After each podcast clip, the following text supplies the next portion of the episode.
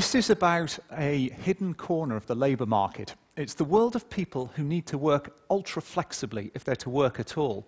So, think, for instance, of someone who has a recurring but unpredictable medical condition, or somebody who's caring for a dependent adult, or a parent with complex childcare needs. Their availability for work can be such that it's a few hours today, maybe I can work tomorrow, but I don't know if and when yet. And it's extraordinarily difficult for these people to find the work that they so often need very badly which is a tragedy because there are employers who can use pools of very flexible local people booked completely ad hoc around when that person wants to work. Imagine that you run a cafe. It's mid morning, the place is filling up, you're going to have a busy lunchtime rush.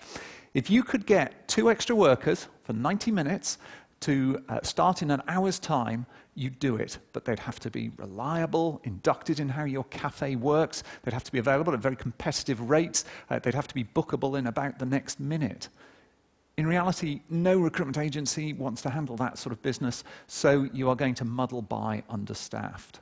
And it's not just caterers, it's hoteliers, it's retailers, it's anyone who provides services to the public or businesses.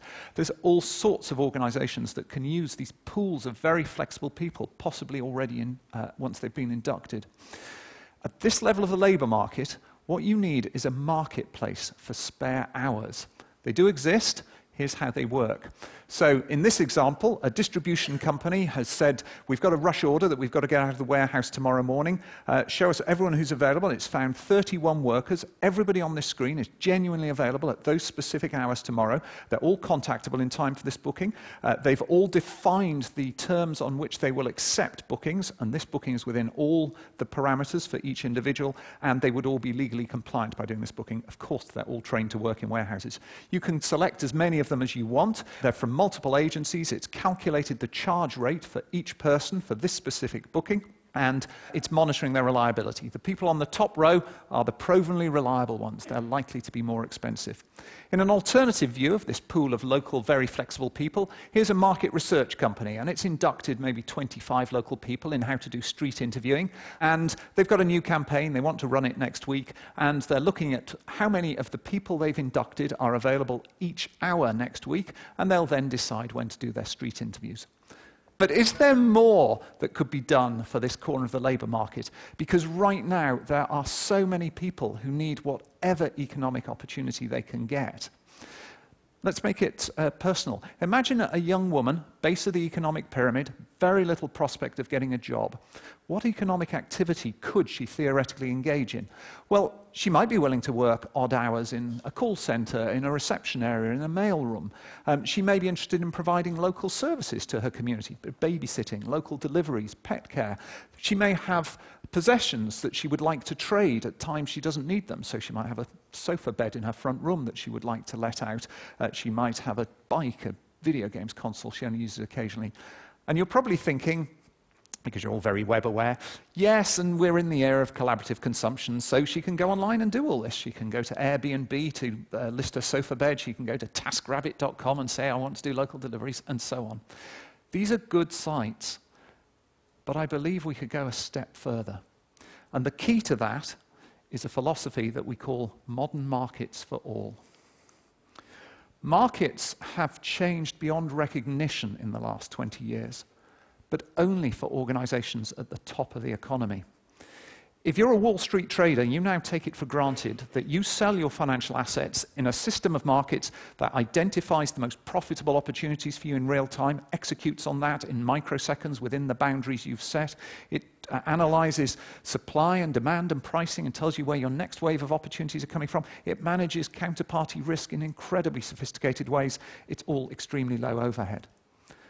What have we gained at the bottom of the economy in terms of markets in the last 20 years? Basically, classified adverts with a search facility.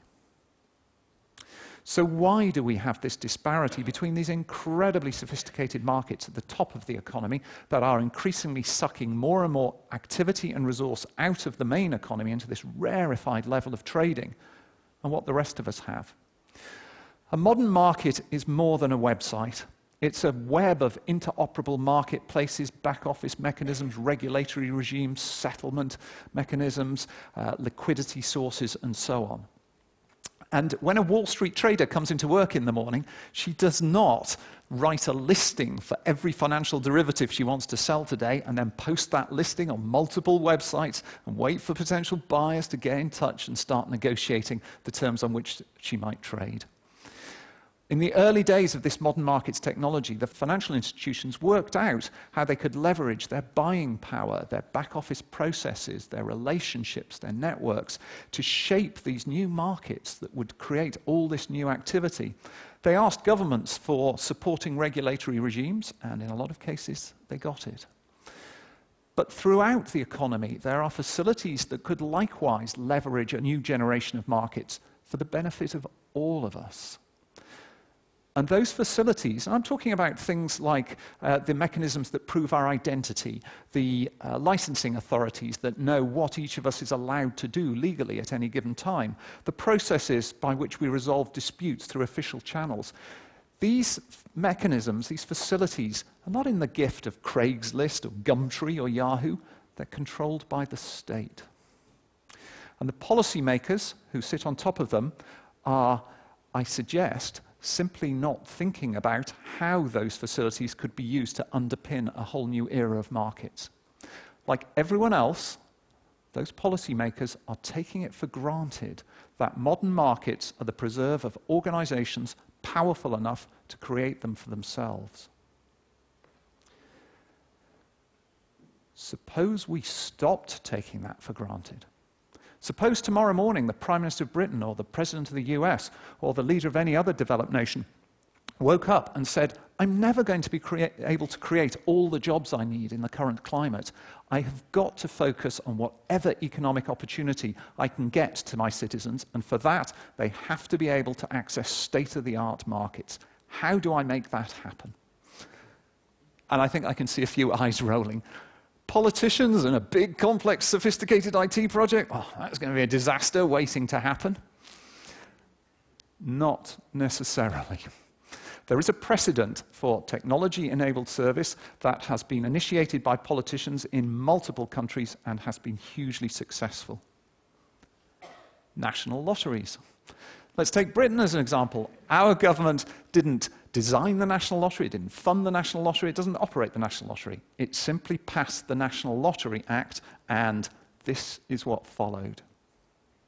This act defines what a national lottery will look like. It specifies certain benefits that the state can uniquely bestow on the operators, and it puts some obligations on those operators. In terms of spreading gambling activity to the masses, this was an unqualified success. But let's suppose that our aim is to bring new economic activity to the base of the pyramid. Could we use the same model? I believe we could. So imagine that policymakers outlined a facility, let's call it National E-Markets, NEMS for short. Think of it as a regulated public utility. So it's on a par with the water supply or the road network. And it's a series of markets for low-level trades that can be fulfilled by a person or a small company. And government has certain benefits it can uniquely bestow on these markets. It's about public spending going through these markets to buy public services at the local level. It's about interfacing these markets direct into the highest uh, official channels in the land. It's about enshrining government's role as a publicist for these markets. Uh, it's about deregulating some sectors so that local people can enter them. So taxi journeys might be one example. And there are certain obligations that should go with those benefits uh, to be placed on the operators. And the key one is, of course, that the operators pay for everything, including all the interfacing into the public sector. So imagine that the operators make their return by building a percentage markup into each transaction. Imagine that there's a concession period uh, defined of maybe 15 years uh, in which they can uh, take all these benefits and run with them. Uh, and imagine that the consortia who bid to run it are told whoever comes in at the lowest percentage markup on each transaction to fund the whole thing will get the deal. So government then exits the frame. This is now in the hands of the consortium. Either they're going to unlock an awful lot of economic opportunity and make a percentage on all of it, or it's all going to crash and burn, which is tough on their shareholders. doesn't bother the, the taxpayer necessarily. And there would be no uh, no constraints on alternative markets. So this would just be one more choice among millions of internet forums. But it could be very different. Because having access to those state backed facilities could incentivize this consortium to seriously invest in the service, because they would have to get a lot of these small transactions going to start making their return. So we're talking about sectors like home hair care, uh, the hire of toys, farm work, um, hire of clothes, even, uh, meals delivered to your door, services for tourists, home care. This would be a world of very small trades, but very well informed because national e markets will deliver data. So, this is a local person potentially deciding whether to enter the babysitting market. And they might be aware that they would have to fund vetting and training if they wanted to go into that market. They'd have to do assessment interviews with local parents who wanted a pool of babysitters. Is it worth their while? Should they be looking at other sectors? Should they be moving to another part of the country where there's a, a shortage of babysitters? This kind of data can become routine. And this data can be used by investors. So if there's a problem with a shortage of babysitters in some part of the country, and the problem is nobody can afford the vetting and training, an investor can pay for it, and the system will tithe back the enhanced earnings of the individuals for maybe the next two years. This is a world of atomized capitalism. So it's small trades by small people, but it's very informed, safe, convenient, low overhead, and immediate. Some rough research suggests this could unlock around £100 million worth a day of new economic activity in a country the size of the UK. Does that sound improbable to you? That's what a lot of people said about turbo trading in financial exchanges 20 years ago. Do not underestimate the transformative power of truly modern markets. Thank you.